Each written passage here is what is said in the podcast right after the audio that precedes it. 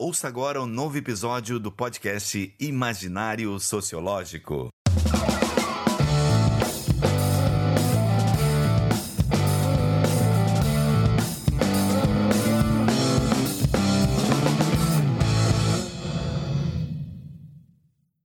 Olá, pessoal. Estamos aqui para mais um episódio do Imaginário Sociológico.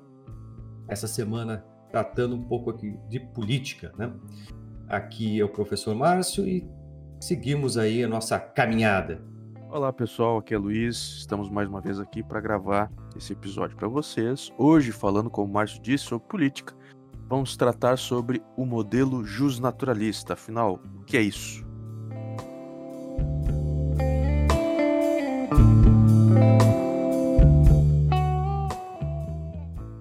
Então, Luiz, a gente tem é, alguns umas pautas dentro do universo político que são bastante importantes e são muito básicas para a compreensão da política como um todo. Né? E dentro desse quadro todo que a gente tem, tem esse debate sobre o justnaturalismo, o contratualismo, que é um debate que vem das origens do debate político e que eh, fazem parte aí dessa dimensão mais filosófica da política, mas não menos importante, porque isso também acaba fazendo parte das nossas constituições, do nosso universo político em sentido mais amplo. Então, embora seja as pessoas tendem a minimizar aquilo que é um debate filosófico sobre a política, mas esse debate filosófico tem implicações práticas, porque isso acaba regendo nossas constituições como um todo. Né? E o que, é que tu pode falar um pouco sobre isso? Olha, Márcio, sem dúvida. É, de início, a gente tem que salientar é justamente que se trata de um tema elementar. Acho que como nós comentamos no episódio passado sobre globalização, esses conceitos elementares muitas vezes eles são, digamos assim, é, não levados tanto a sério, justamente porque as pessoas acham que são básicos demais. Como a gente comentou no episódio passado, aqui a gente tem uma abordagem diversa disso, né? Justamente o oposto. É, por se tratarem de temas elementares, fundamentais, é importante que a gente vá na raiz desses temas, desses conceitos, para que a gente crie, então, não é, uma base sólida para desenvolver as nossas discussões a respeito é, da política, mas não só sobre a política, sobre qualquer outro tipo de tema relacionado às ciências sociais, como nós estamos aí tratando nos episódios aqui do canal. É, nós falamos um pouquinho desse assunto quando nós fizemos aquele episódio intitulado O que é Política, algumas semanas atrás. De alguma maneira, portanto, esse episódio de hoje aqui pode ser considerado como uma continuidade àquele lá, não é de algumas semanas atrás. Nós vamos, portanto, aqui nos aprofundar sobre um aspecto específico é, da teoria política, que é o modelo justnaturalista. Não é? é? ele possui uma história, possui autores consagrados e nos traz, não é, é, uma certa perspectiva a respeito da política e do Estado muito peculiar. Essa perspectiva a respeito da política e do Estado, em boa medida, é, não é, a ótica que vai moldar as instituições dos Estados contemporâneos. De alguma maneira, nós temos hoje um Estado democrático, de direito, de caráter liberal e representativo, nós temos que interpretar, não é, esses conceitos todos que estão aí arrolados nessa sentença a partir das suas raízes teóricas. A gente encontra essas raízes teóricas aqui, não é, nos teóricos do justnaturalismo. Sempre é importante a gente salientar que esse debate, claro, embora seja importante para quem estuda a ciência política ou quem quer compreender melhor a política em contexto geral ou até a geopolítica e outros temas, é um tema bastante caro ao curso de direito. Então, quem for fazer qualquer área ligada às ciências jurídicas também vai ter esse contato com essa temática e isso, porque isso aqui é basilar da Constituição do Estado, principalmente da organização das leis. Então, quando a gente vai pensar na forma de atuação do Estado, na forma de Constituição, esse debate, debate sobretudo jus naturalista, é extremamente importante.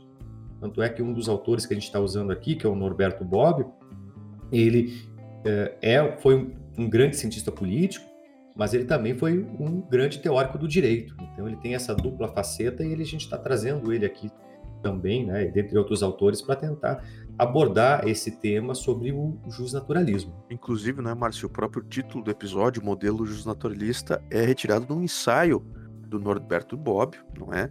É um ensaio tradicional dele, não é que está contido em algumas obras é, de, digamos assim, de resgate da memória Norberto Bobbio, mas eu encontrei ele publicado é, num livro que ele trata, que ele é, homenageia Thomas Hobbes, que é um dos principais é, teóricos justnaturalistas da história. Então esse ensaio não é um modelo justnaturalista, é um ensaio muito famoso Norberto Bobbio que está sendo usado aqui por nós como, digamos assim, um roteiro para o nosso debate. E agora, para a gente começar esse debate, vamos usar as primeiras definições, né? Que é justamente o que é justnaturalismo, né? E o que é o tal do contratualismo dentro desse debate sobre política. Perfeito, Márcio. É, assim, justnaturalismo e contratualismo são termos distintos, conceitos distintos, mas que tratam em boa medida da mesma coisa. O justnaturalismo é a teoria do direito natural. Hoje, por exemplo, nós temos muito claramente no nosso cotidiano político, social, econômico até, não é?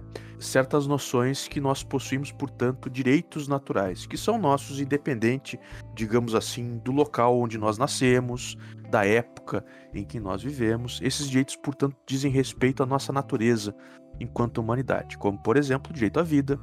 É, algumas linhas teóricas é, vão apontar também o direito à propriedade privada e assim por diante. Então, quando nós falamos de justnaturalismo, nós estamos falando dessa interpretação, não é, a respeito da existência desses direitos naturais, que são, portanto, anteriores a qualquer tipo de formação estatal, de qualquer Estado. Antes do Estado existiam, portanto, já esses direitos naturais, porque eles estão aí, não é, impressos na nossa natureza enquanto seres humanos.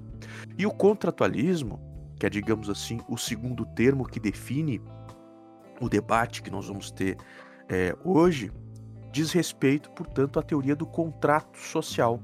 Em boa medida, o que diz a, a tradição contratualista, é, em determinado momento, os seres humanos, os indivíduos, não é, se reuniram e pactuaram a criação do Estado. Portanto, nós já vamos aí indicando é, parte do caminho que nós vamos percorrer hoje.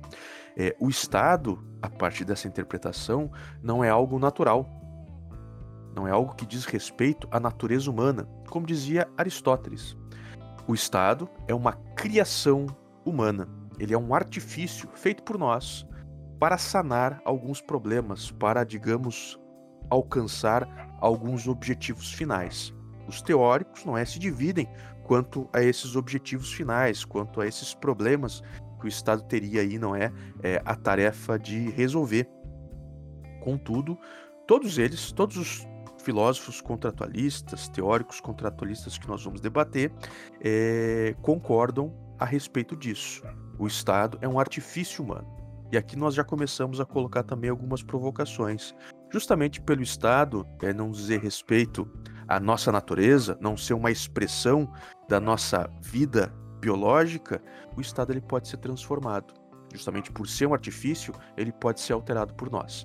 Então nós temos aqui esses dois termos, justnaturalismo e contratualismo, termos distintos, é, mas que falam em boa medida é, da mesma linha teórica, da mesma linhagem teórica desses pensadores aqui. O justnaturalismo, por um lado, vai falar a respeito dos direitos naturais que todos nós possuímos, é, independente do local e quando nós nascemos. É, e o contratualismo diz respeito ao contrato social, o momento de pactuação, de fundação da sociedade política. Bom, a gente vai pensar esses modelos sim, enfim, a gente vai tomar sempre como referência alguns autores clássicos, né, que são os autores ali do século XVII, que é o grande época, né, o grande século do pensamento e, claro, do desenvolvimento da, do debate político. Né? A gente tem que lembrar que um herdeiro significativo desse debate político é a própria Revolução Francesa, que acabou mudando de forma drástica a forma de organização política do mundo. Né? Ela criou um, um discurso e um modelo de organização política que acaba reverberando aí na organização de vários países ao redor do mundo, né? E enfim, e que vai desembocar na nossa democracia, da democracia de outros locais, né? E pensando nesse século e nesses autores, o que, que a gente pode trazer aí como referência, Luiz?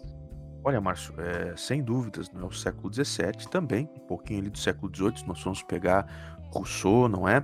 é são dois séculos aí importantíssimos para a construção da teoria política como um todo. Nós estamos falando aqui, é, lembrando, de um paradigma eurocêntrico, não é? Nós estamos tratando aqui de política, de teoria política europeia. É, nós vimos, por exemplo, no episódio passado, que nós tratamos sobre a história da globalização, que existe muitas outras coisas que nós podemos falar a respeito de política, de sociedade, é, além do mundo europeu. Mas nós estamos aqui, não é, centrando fogo na teoria política europeia, porque em boa medida é a partir do desenvolvimento dessa teoria política que nós temos também, não é, a construção dos estados ocidentais e nós estamos aqui no meio disso tudo, não é o Brasil. Nós vamos pensar aqui na construção, na formação política do Brasil, é inegável a nossa vinculação direta é, com os rumos da história europeia. Então a gente tem que pensar o seguinte: a Europa do século XVII, do século XVIII, ela foi assim um caldeirão de transformações intelectuais, políticas, econômicas, militares também, sem dúvidas, mas também de transformações intelectuais nós estamos falando aqui de um processo, de um longo processo é, que foi coroado, não é, com o desenvolvimento das teses iluministas ali no século XVIII. Então nós observamos, desde o início da Idade Moderna, é uma revitalização das interpretações antropocêntricas a respeito, não é, do mundo, das coisas do mundo de uma maneira geral. É, de novo, a razão ela surge e é colocada no centro do palco como a grande força explicadora de todas as coisas e não mais somente a fé. Nós observamos, portanto, uma transição de paradigmas, teocêntrico para o antropocêntrico. Explicações baseadas na fé, na crença e na religião, para interpretações agora é, fundamentadas, pelo menos nas suas intenções, a partir da razão. É nesse cenário, portanto, que acontecem essas transformações políticas na Europa do século XVII e século XVIII. Nós observamos revoluções, nós observamos a consolidação de uma sociedade burguesa em alguns países europeus. A Inglaterra, que vai ser um grande exemplo para nós. E da Inglaterra surgem dois dos principais teóricos do justnaturalismo, Thomas Hobbes e John Locke de algum lado, não é? Nós podemos apontar aqui é, Thomas Hobbes como sendo um defensor teórico do absolutismo e vai usar a teoria justnaturalista e contratualista para justificar essas suas posições políticas. Ele também era vinculado à nobreza inglesa. E de outro lado, nós temos John Locke, não é? Que vai ser o justo oposto. John Locke vai ser um exemplar, um dos principais não é? E também um dos primeiros fundadores do liberalismo político como nós conhecemos. Depois desses caras, nós temos que falar também de Jean-Jacques Rousseau, aqui com algumas peculiaridades que nós vamos apontar logo na sequência. Então, nós temos esse cenário histórico da Europa do século XVII, século XVIII, e nós temos esses três grandes teóricos aqui do contratualismo, do justnaturalismo para serem debatidos hoje: Thomas Hobbes, John Locke e Jean-Jacques Rousseau.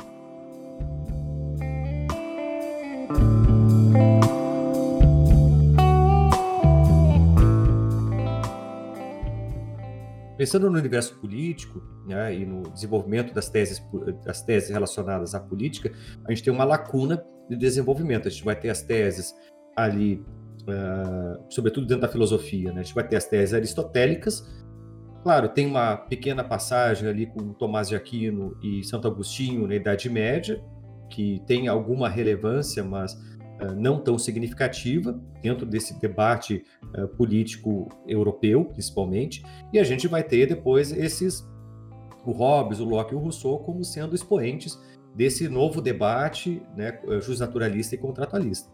Como é que a gente pode fazer essa relação entre essas teses aristotélicas, né, essas teses que vão ser um ponto de debate nesse momento do século XVII, século XVIII, que esses autores estão produzindo, e essas novas teses que eles estão desenvolvendo ali a partir do século XVII e XVIII, com a emergência do justnaturalismo e deste, dessa forma de pensar contratualista. Isso aí, Márcio. É, esse é o caminho que a gente tem que seguir. Para a gente tentar elucidar um ponto, é natural que a gente tente aqui, portanto, comparar ele com algo semelhante. Nós vamos pegar aqui é, essa interpretação aristotélica a respeito da política, nós vamos observar que essa explicação foi a interpretação vigente durante muitos séculos, desde a elaboração feita por Aristóteles até, se nós formos pegar aqui, até meados da Idade Moderna, quando surgem, não é, essas reinterpretações a respeito da política, advindas aí dessas teorias é, contratualistas, justnaturalistas. O modelo aristotélico é aquele modelo não é, que vai dizer que o ser humano é um animal político. Portanto, a política ela tem, para nós, não é uma expressão de natureza. Ela seria como um desenvolvimento é, da nossa própria atividade enquanto seres humanos. Diria, vai dizer Aristóteles, não é? Nós encontramos a completude, não é? Nós podemos exercer, exercitar todas as nossas potencialidades e viver de maneira virtuosa, vivendo em sociedade um indivíduo que não vive é, na polis, não vive entre os seus semelhantes, ou é um deus ou é um monstro. Então nós temos aqui a política como uma expressão da natureza humana. Isso tem algumas implicações. Aristóteles vai dizer que de alguma maneira o desdobramento é, da dominação política ela é um reflexo da nossa natureza enquanto espécie. Então existe aqui, portanto, uma explicação natural do porquê algumas pessoas é, mandam e as outras pessoas obedecem. Isso tem uma vinculação direta com a autoridade dos pais, não é? Aristóteles vai dizer que a família é a primeira reunião societária que nós temos e que se desenvolve até chegar, não é, ao desenvolvimento complexo de uma polis, de uma cidade-estado. Então, de alguma maneira, nós conseguimos traçar a autoridade dos soberanos de uma cidade-estado, de uma sociedade política, é, até a autoridade dos pais. O que Aristóteles vai dizer é que existe aqui diferenças de ênfase, enquanto que a autoridade do pai ela se sustenta na tradição, é, a autoridade política deveria se sustentar no consenso, pelo menos nas formas puras de governo. Então nós temos esse modelo aristotélico tradicional que perdura durante muitos anos e que é reinterpretado durante a Idade Média tu citaste aí Santo Agostinho, São Tomás de Aquino, de alguma maneira o que esses autores da filosofia medieval fazem é captar esses saberes herdados da filosofia antiga é, e somá-los ao saber revelado das escrituras. Nós temos aqui o desenvolvimento de uma outra interpretação.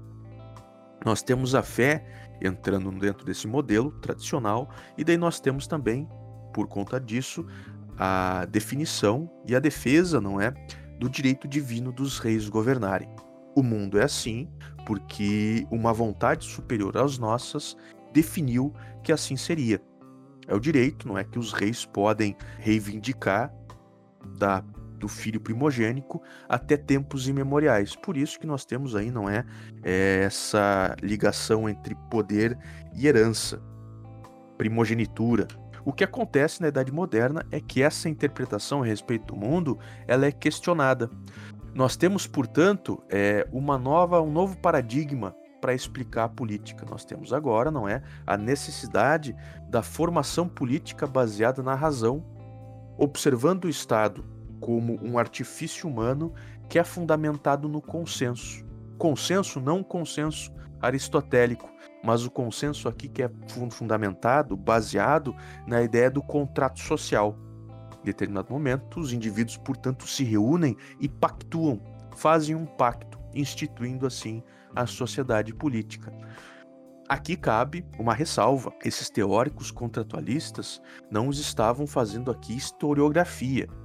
Nós dificilmente vamos encontrar exemplos históricos desse pacto social, desse contrato social firmado por indivíduos é, atomizados, dispersos, que se reúnem para fundar é, uma comunidade política. O que esses teóricos contratualistas estavam fazendo aqui é desenvolver um modelo racional de interpretação do mundo político. Então nós temos que ter é, claro isso para nós, não é? Nós não estamos falando aqui de história, de historiografia, nós estamos falando aqui de conceitos, de interpretações a respeito do mundo político. Interpretações, não é, que dariam, portanto, ensejo à ação política. Bom, Luiz, a gente, claro, vai ter essa reorganização da sociedade a partir desse pensamento filosófico aqui dos, do, dos contratualistas, né, trazendo a importância desse pacto, embora seja uma, uma construção hipotética, uma construção que a gente não tem como é, necessariamente provar, né, a gente vai assumir aqui essa posição né, e, e trazer à tona esse debate desses autores, é sempre importante lembrar que cada um desses autores eles são muito maior a, sua obra do que só também somente na dimensão política. Se a gente for pegar né, os autores que nem o Hobbes, o Locke, o Rousseau, eles são autores muito mais uh, prolixos, né, amplos em sua produção do que a gente está vendo aqui no momento. Né? O Hobbes mesmo ele tem toda uma produção sobre a ciência, sobre o que é fazer ciência, rivalizava com o Robert Boyle, né, que é um autor contemporâneo que é o criador do um dos criadores do método científico. Né? Eles rivalizavam sobre como seria, deveria ser organizada a ciência e o Boyle ganha na dimensão científica, o Hobbes ganha na dimensão política. Né? O modelo político do Hobbes ele é o mais importante, vamos colocar assim, daquele momento histórico.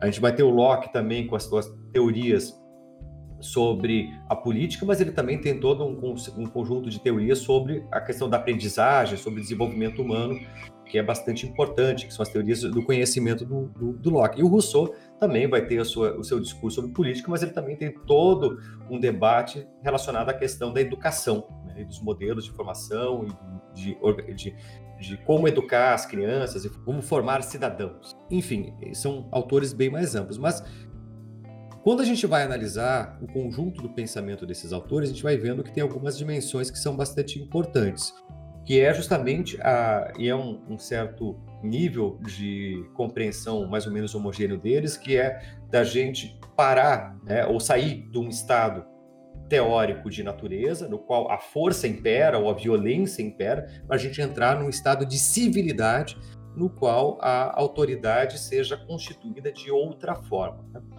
E acho que esse caminho aí a gente tem que explicar um pouquinho mais, né, Luiz? Sem dúvidas, Márcio. É, sim, esses, esses autores aqui são gigantes da filosofia como um todo. O que nós estamos falando aqui, nós estamos fazendo aqui é pensar, não é partes dos trabalhos deles para fazer esse debate aqui é, nesse episódio aqui do podcast. Hobbes vai ser, digamos assim, o precursor desses três teóricos que nós trazemos aqui para o debate, não é? O Hobbes ele vai é, ser esse pioneiro que vai apontar a existência desse estado de natureza, desse estado pré-político. Ou seja, para esses caras aqui existia um momento onde os indivíduos é, não se reuniam em comunidades, em sociedades políticas como, como nós temos hoje, né, como nós podemos observar é, na política contemporânea. Nessa construção hipotética robesiana, os indivíduos viveriam dispersos, teriam contatos episódicos uns com os outros e não extrairiam desses, com, desses contatos episódicos, não é? Qualquer tipo de prazer. Pelo contrário, eram sempre relações tensas, marcadas pela desconfiança. Hobbes vai é, desenvolver o conceito de estado de guerra de todos contra todos. Ele fundamenta isso, não é, na sua teoria é, empirista. É, Thomas Hobbes, assim como John Locke, vai ser um importante é, filósofo empirista é, inglês. E ele dizia, não é, que em boa medida é, todas as sensações, todas as ideias, melhor dizendo, que nós possuímos, elas advêm, não é, do nosso contato com o mundo, com a nossa experiência. É um profundo debate que ele vai é, desenvolver é, e que ele vai chegar à conclusão, não é, de que em determinado momento as pessoas podem chegar ao ponto de cobiçarem os mesmos objetos, as mesmas coisas, como não existiria nenhum tipo é, de juiz imparcial que determinasse a posse desses, entre aspas, objetos, os indivíduos entrariam aí em combate, em conflito. Curioso que o Hobbes ele vai dizer, não é que o estado de natureza seria esse estado de guerra de todos contra todos, mas nós não podemos nos enganar e achar, não é, que esse estado de guerra de todos contra todos era uma guerra sem fim, um campo de batalha é, incessante. Não, Hobbes vai fazer uma analogia muito bonita, inclusive. Ele vai dizer que da mesma maneira, não é, é que o mau tempo não se resume apenas ao momento da chuva, o estado de guerra de todos contra todos não se limita apenas à batalha, não é, ao clangor de espadas, digamos assim, é, mas sim todos esses dias em que existe a predisposição para chuva ou para guerra. O estado de natureza, portanto, ele é marcado pela angústia, pela desconfiança é, e pelo medo da morte violenta. Para escapar, não é desse desse fim trágico, é que os indivíduos se reuniriam e pactuariam, firmariam o contrato social, o pacto social, abdicando de todas as suas liberdades existentes no estado de natureza em favor de um soberano, que vai ter, não é, a tarefa de garantir a vida de todos os seus súditos. Aqui eu acho que é importante a gente frisar que a, a potencialidade da morte violenta é o grande é, cereja do bolo do Hobbes, né? Porque justamente esse estado de natureza é, é a, a, possibilidade, não que isso vá se efetivar, mas existir a possibilidade da minha vida ser ceifada de forma violenta e isso não gerar nenhum tipo de punição ou nenhum tipo de efeito no, no dentro da organização social, porque não existe política, é o, o, o motor de que moveria as pessoas a se organizarem politicamente para tentar ter o um mínimo de regramento para que isso não ocorra. Sem dúvidas, Márcio. O Hobbes vai dizer, inclusive, é, que esses indivíduos, não é, que cometem esses atos atrozes no estado de natureza, não podem ser nem julgados moralmente, porque não existiria moral Aí está um ponto muito interessante da teoria hobbesiana. A moralidade, não é? Ela surge no momento em que se institui a comunidade política, porque anteriormente a isso, todos os indivíduos possuem direito a todas as coisas.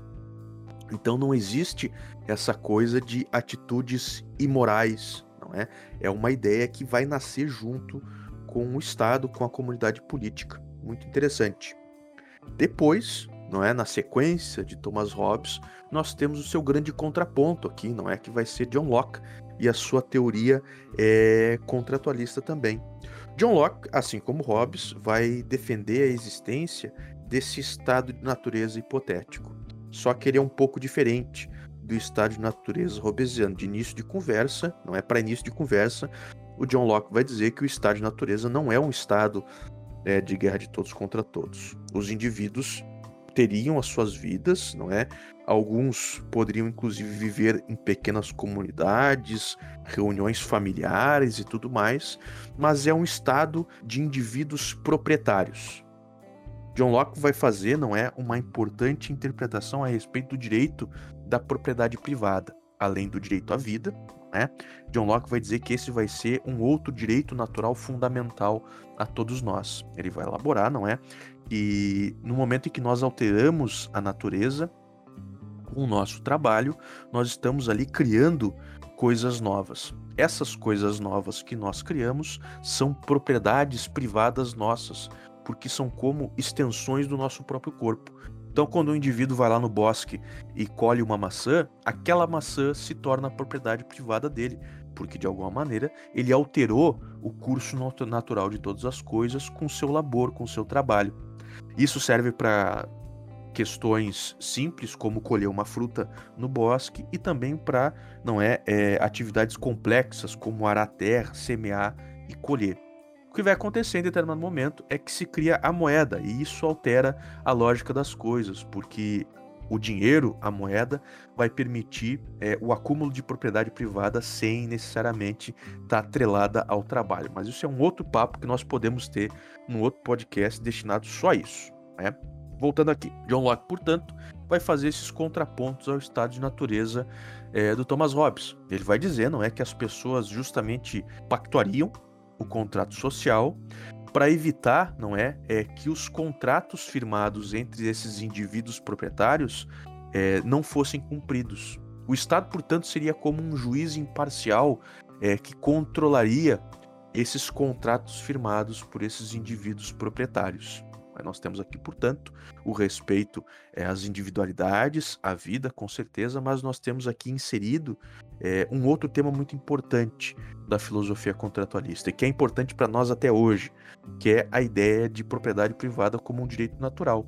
Se nós formos pensar hoje é, nas instituições políticas contemporâneas, é, são exceções as que nós encontramos que não apontam a propriedade privada como um direito natural a todos os indivíduos. Tamanho é o peso dessa teoria. E depois nós temos a elaboração política teórica de Rousseau. Não é? Rousseau vai ser aqui um cara importantíssimo para a política e para a pedagogia, Márcio, como tu falou aqui, não é? Ele vai elaborar tratados muito importantes é, para ambas as disciplinas. E aqui na política ele vai escrever um textinho famoso chamado contrato social, onde ele vai lançar para nós uma interpretação não diádica de duas fases, como Estado de natureza, comunidade política.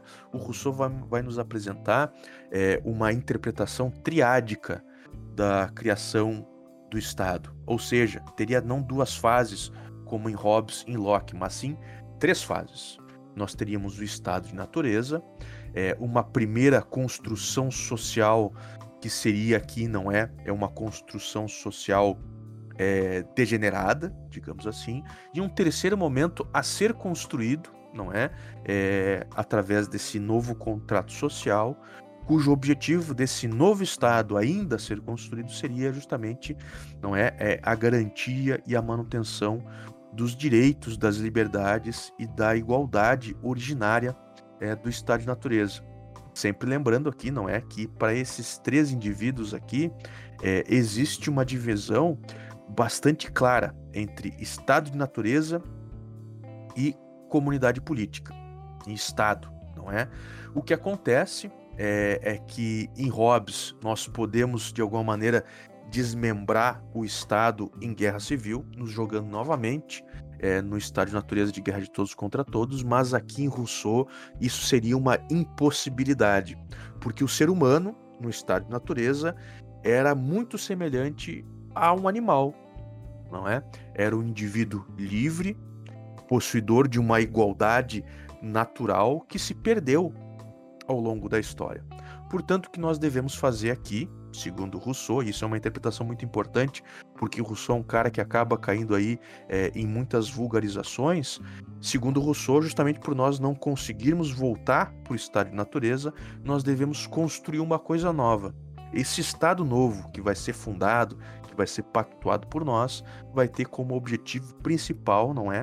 é o resgate dessas liberdades, desses direitos e dessa igualdade é, no limite do possível, não é? Ordinárias lá no estado de natureza. Não à toa, o Rousseau vai ser aqui, não é? Acolhido pelos revolucionários franceses da Revolução Francesa como o primeiro revolucionário da história. É interessante fazer um paralelo com, com a literatura mais contemporânea o, do Rousseau, porque o estado de natureza uh, russoniano ele é um estado uh, pacífico, vamos colocar assim, porque a, a, as pessoas têm uma natureza relativamente cooperativa, né? Bondosa talvez seja um termo muito forte, né? É uma natureza cooperativa de é, interagir, se integrar e uns ajudarem os outros, né? E o que a gente vai vendo a partir de alguns estudos mais novos, e tem uma obra bastante popular atualmente, que é aquele Sapiens, Uma Breve História da Humanidade, do Aí o nome é complicado, né? Yuval Harari, eu acho que é isso, né? Que é aquele que ele é, é, judeu, né? Isso em hebraico deve ser de outro jeito que se fala, mas enfim. É, é, e ele é, traz. É que, justamente... sotaque, é que o teu sotaque, teu, teu sotaque, Márcio, é do norte da. da... É, de, de, de, Israel, né? É do, norte, é do norte, por isso que tá. e ele vai trazer algumas considerações sobre esse ponto a partir da neurociência, do que a gente entende, né, da, da, da forma de funcionamento do, do, do, cérebro humano e das nossas predisposições biológicas, que justamente essa capacidade inata que a gente tem, que seria, vamos colocar entre aspas, uma natureza biológica que a gente tem cooperativa, foi justamente aquilo que fez o ser humano, o Homo, homo sapiens sapiens, conseguir sobreviver a tantas adversidades ao longo do tempo. Né? E justamente essa capacidade de cooperar, de conseguir viver em comunidade e ter vários dispositivos biológicos que permitam que a gente evite o conflito, fez com que a gente conseguisse viver em, em, em grupos relativamente grandes e, a partir da cooperação do grupo fazer com que esses indivíduos sobrevivessem, né, a seres, né, ou animais muito mais fortes do que eles, né, e a, ao clima, ao tempo, enfim, esse tipo de coisa. Então é uma consideração, acho que interessante da gente traçar, porque o, o Rousseau é um autor, assim como vários autores que a gente acaba tendo, muito atacado, porque tem uma relação né, com algumas linhas de compreensão e com umas linhas é, vamos colocar, ele, ele tem uma proximidade maior com alguns uh, grupos políticos, né, sobretudo relacionado à esquerda, e, e o, o, Rousseau, enquanto autor, é muito mais do que uma vinculação política. Ele é um autor bastante complexo que merece uma leitura atenta e cuidadosa, assim como os outros autores que a gente citou aqui, né?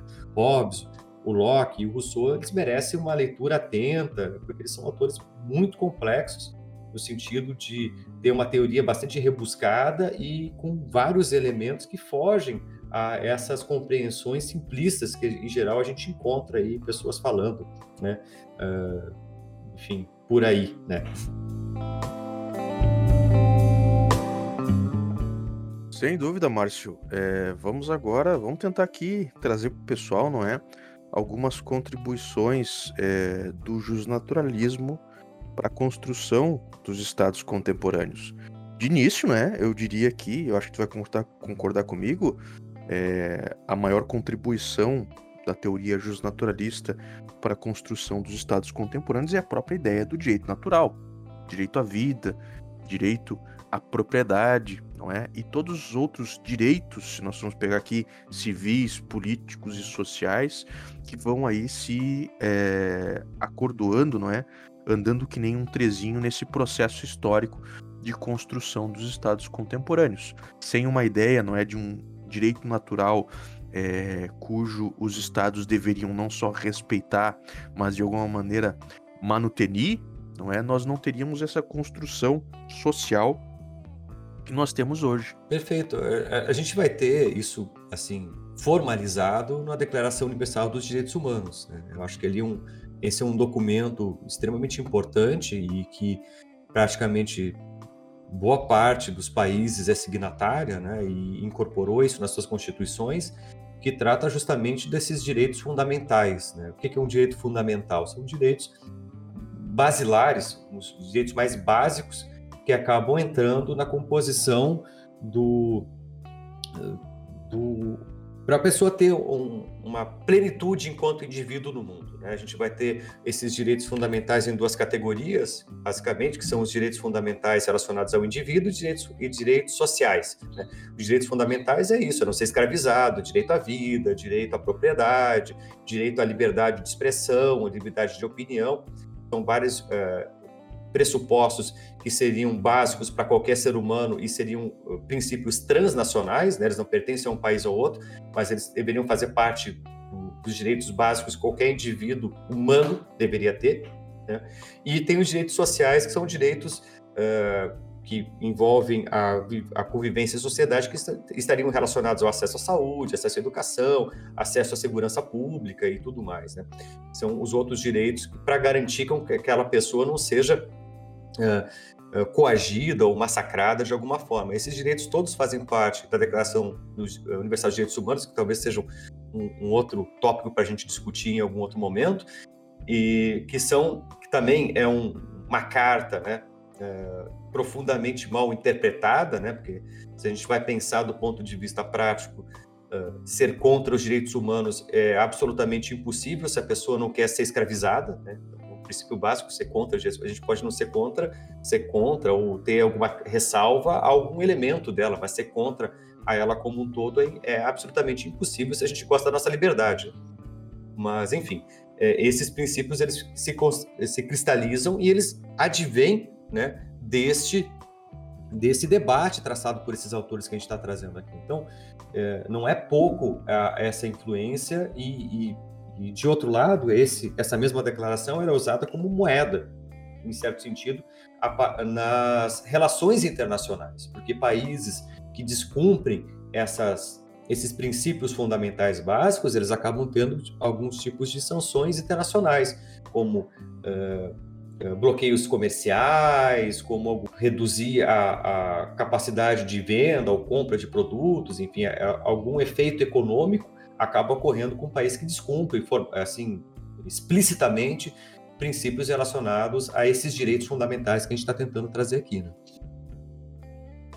Sem dúvida, Márcio. É... Não estamos querendo dizer, não é, que hoje a construção é, de estados democráticos de direitos são aí vinculados é, exclusivamente a essa elaboração teórica justnaturalista. Não, não é isso.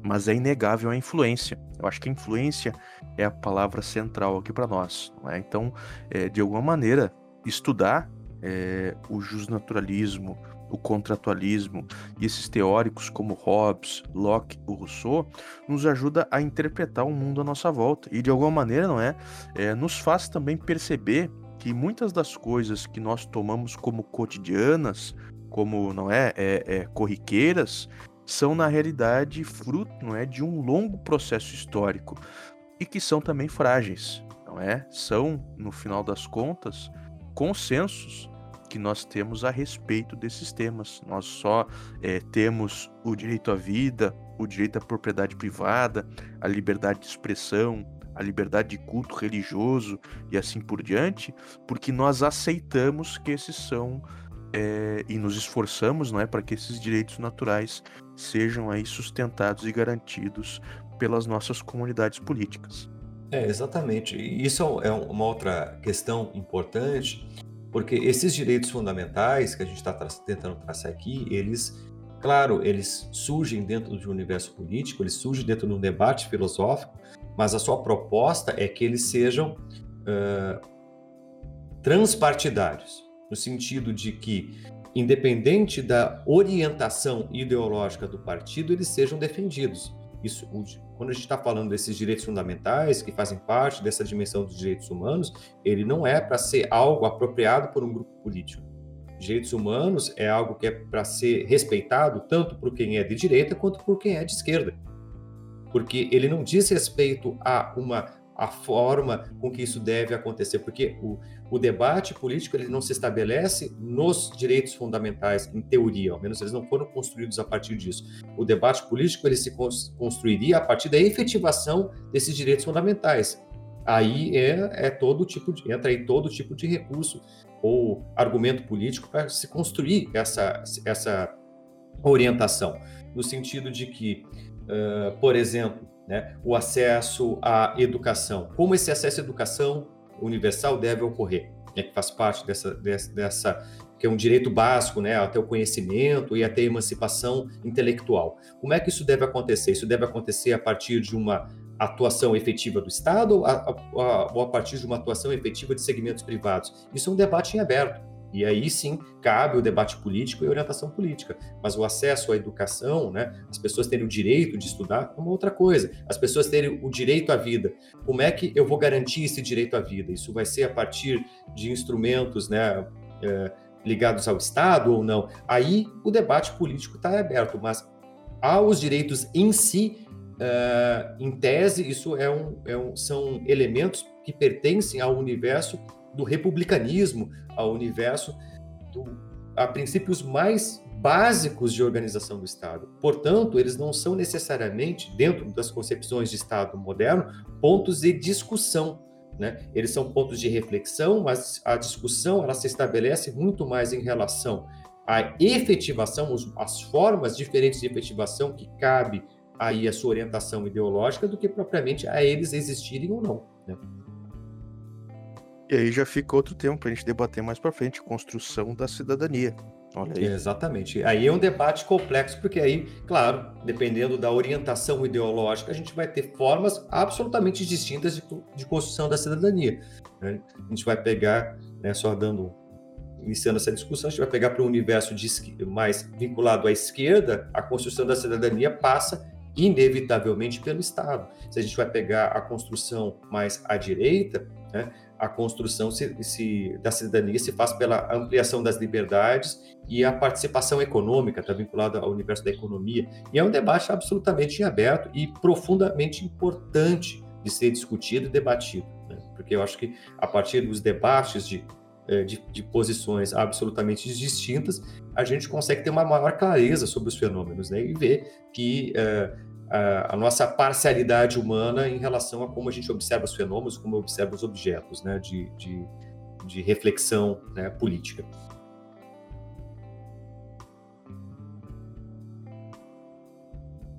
Então, pessoal, por hoje ficamos por aqui. Né? Não esqueçam de deixar os comentários, curtir as nossas postagens e, na medida do possível, darem sugestões de pautas, de tópicos para a gente trabalhar aqui no imaginário sociológico. Né? Tudo que vocês contribuírem com a gente sempre é muito bem-vindo. É isso aí, pessoal. Por favor, nos sigam nas redes sociais, que é o nosso canal aí de contato com vocês. Um abração e até a um próxima. Um abraço a todos.